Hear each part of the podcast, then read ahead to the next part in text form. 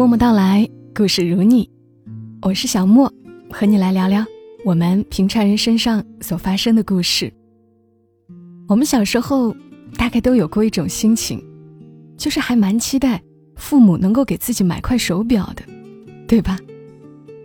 你还记得你人生中的第一个表是什么时候拥有的吗？今天读篇文章给大家听，是作者沈淑之的文字。虽然说的是手表，但有很多回忆在里面。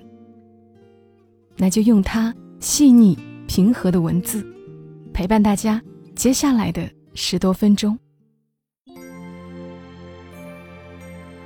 手表的故事，作者沈淑之。人生中第一块手表，在高二时获得。是妈妈给我们买的。那时，我和妹妹正在县城一所中学读高中。平常住校，周末回家。家里只有爸爸，每日忙于农事。家里那栋我们小学五年级时盖起的两层楼房，因为常年缺乏打扫，和别人用来抵债的水泥质量欠佳，好像总是比别人家容易脏得多。在扫把够不到的高高的屋角，蜘蛛放心的结起高高低低的蛛网。地面不多时就又积满浮尘，好像水泥会不断的自己变成尘灰一样。屋子里的每个角落都扔着些乱七八糟的东西：砍草的镰刀，用过以后团成一团挂满干枯草刺儿的丝网；晒干的黄豆，去年冬天穿过的鞋子。诸如此类，充斥着整个家庭的零零碎碎。我们平常有些不太愿意回去，只是出于一种爸爸已经一个星期没有见到我们，可能会想念我们的责任，以及要回去拿下一个星期的生活费的必须，才在每一个周六的下午，按时坐上回乡的公交车，到柏油马路和乡间土路的交接处下车。再花一个小时走回去，但我们每次回家，爸爸都是很高兴的，至少在我们刚回来时是如此。冰锅冷灶热起来，爸爸给我们炒菜、烧饭，饭烧好了，我们就坐在灶屋的小桌子边一起吃饭。爸爸一边慢慢喝酒，一边跟我们讲话。他又寂寞了一个星期。难免有很多话要讲的。我们随便谈一谈最近的考试和排名。他对我们的学习，并不太担心，那也早已超出了他所能操心的范围。于是便谈到家里的生活。话题最后总免不了转到妈妈身上。这时候，爸爸的酒已经喝到微醺，又开始说那些。他已经说过上百遍的话。妈妈把我们丢在家里，不管我们，他一个人在家种田，又辛苦又孤单。爸爸的这些话，我们不爱听。我们知道他的辛苦，却无法理解他的抱怨，觉得他喝醉酒的样子可厌，又害怕他随时会爆发。只有在不得已时，才轻轻嗯一两声。这应付当然不能使他满意，其结果不是他深深叹一口气，吃完饭早早去洗脚睡觉，嘱咐我们也早点睡，留下松了一口气的我们到楼上房间继续做卷子，就是他越发激动，引起我们回护的顶嘴，最后以他发火，长长的教训我们一顿为告终。只有很少的时候，我们可以相安无事。平静的度过在一起的周六的夜晚。妈妈不在家，她在城市打工。从我和妹妹读小学四年级那一年开始，就出去了。家里小孩多，姐姐们当时正在上中学，正是家里负担最重的时候。我们的学费都是先跟学校赊账，等到有一点钱了，再补交给老师。每一学期开学前三天，我们都是看着别人家的小孩陆陆续续欢天喜地的去学校报名了，而我和妹妹还不能去，跑到已经领了书的同村的小孩子家，把他的书拿来翻看。新书发出一股好闻的油墨味，我们心里担忧着，今年会不会没有学上了？虽然也知道爸爸妈妈不可能让我们不上学的，虽然也知道爸妈不可能让我们不上学的，但那样的隐忧总是在。我们哪一天才能去学校报名呢？会不会到已经上了很多天课以后？那我们岂不是有很多课都不懂了？有时候下午正在田埂上放着牛，远远看见报完名的小孩子背着书包，三个两个从大路上蹦蹦跳跳回他们村去了，心里头忧愁与羡慕交加。回来也不跟爸妈讲。只是自己闷蒸。我们总要等到正式上课那天早上，才由爸爸带着到老师们的办公室，听他和老师们求告，晚几天交学费行不行？老师们也很好，不需要爸爸多讲几句话，就在这唯一一间堆着新书和练习册的办公室里，把我们应拿的书一一捡了，吩咐我们去教室，马上就要上课了。有时甚至不等我们去学校，老师已等不及，托人带了口信来，学费晚些再交，叫石延平、石延安先来学校把名报了。我们听了这样的消息，高兴的简直不敢相信。因此，在我们小学四年级那一年双抢过后，妈妈跟着村里的人一起去上海，帮人栽秧。实在是一种时代潮流与家庭困境双重作用下必然的结果。妈妈第一次离家去上海，是打短工，等到栽秧的活做完就回来了。然而这样的时间也很短暂，在尝到打工挣的钱比种田要多一点的滋味之后，她很快再次去了上海，开始在医院给人做护工，后来去人家家里。照顾病人。从那以后，妈妈在城市待的时间越来越长。一开始，双抢的季节还回来收稻栽秧，很快，就连双抢也请不到假，一直在外面打工，几乎只有过年的时候才能回来了。从我们小的时候，只要妈妈在家，这个屋子就是明亮的、干净的，床铺整洁，饭菜可口。全经妈妈的双手神奇变出，而其背后的辛劳，那是我们尚不懂得体悟。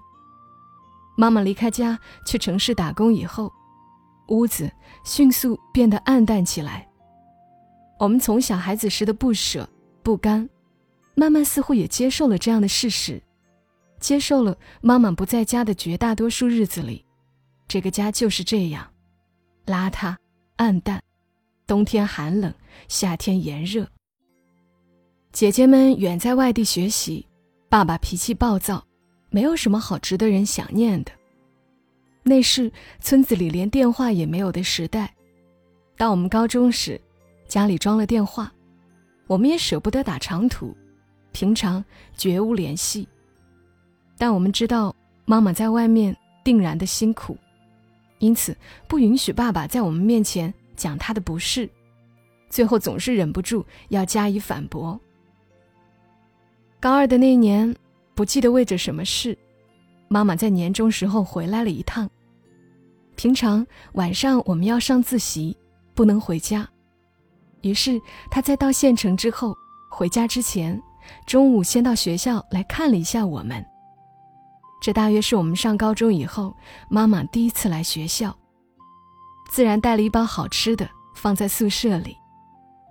我们极兴奋，好久没有见过妈妈了，同时又有一点羞涩，好像这些年来经常的分离已经使我们之间的距离变得有些遥远了。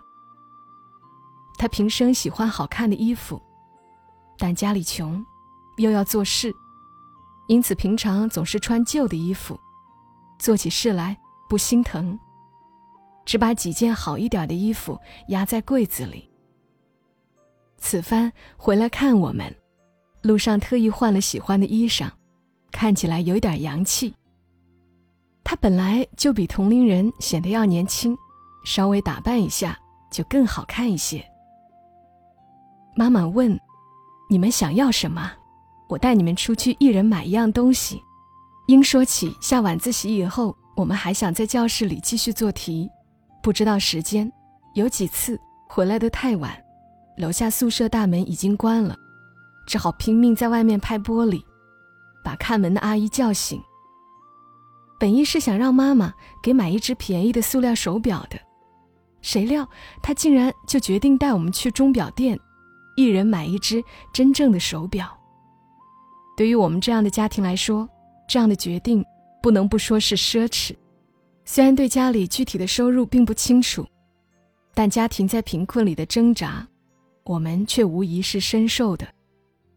我们上初中的时候，尚要自己在开学时。去学校跟老师开口，附在班主任耳边，偷偷告他，我爸爸讲他已经跟校长讲好了，晚两天再交学费。到了高二这一年，我们才第一次隐约感觉到，家里的经济稍微好了一点儿。这感觉的由来是我和妹妹，两人合起来每星期二十块的生活费，变成了二十五块，偶尔有那么一两次。爸爸甚至能一次拿出五十块钱来给我们，使我们可以隔一个星期再回去。姐姐们逐渐开始工作，不再需要家里负担，但即便这样，我们也仍然是一个不折不扣的贫困家庭。不过是从高中开始，才不再跟学校赊欠学费了而已。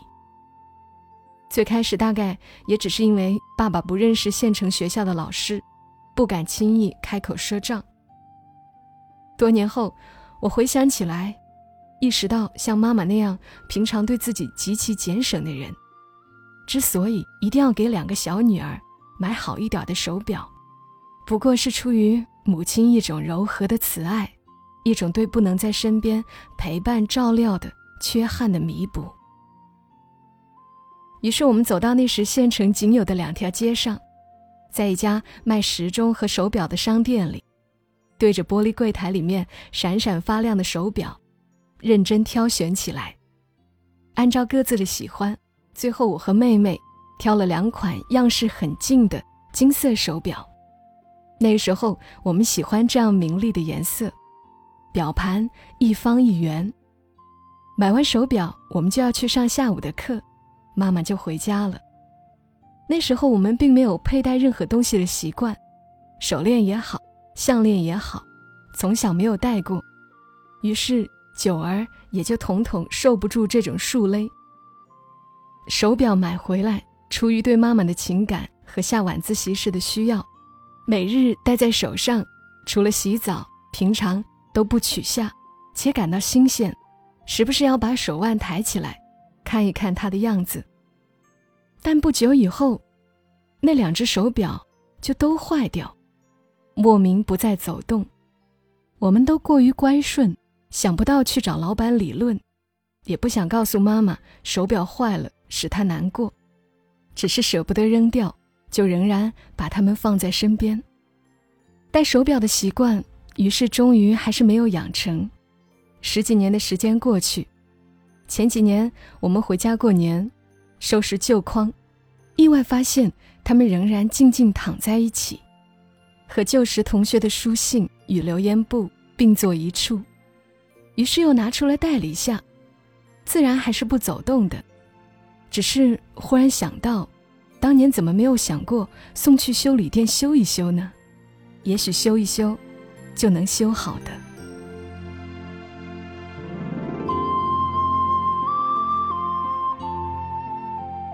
好了，以上的文字来自于作者沈书之。在物质不那么丰富的年代，一件物品留给我们的，已经不仅仅是物品的本身。听这篇文的时候，你想起了你曾拥有过的某样东西吗？希望在评论区看到你的故事。这里是在喜马拉雅独家播出的《默默到来》，记得订阅这个专辑，然后你的转发、点赞、分享。